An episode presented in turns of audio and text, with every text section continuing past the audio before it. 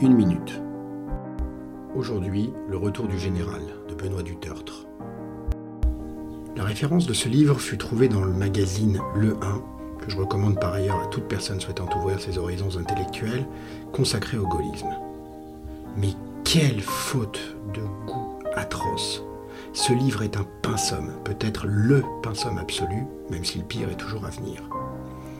L'auteur, dans une tentative d'uchronie ratée, tente de faire réapparaître le grand Charles de nos jours et lui prête un rôle pitoyable.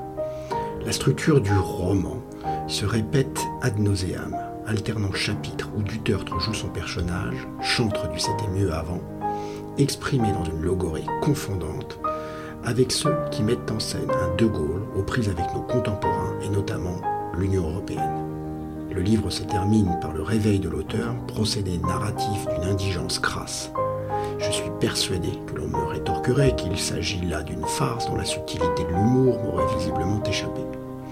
Ce n'est peut-être pas complètement impossible, mais rien ne vous oblige, comme moi, à boire la coupe jusqu'à la lie.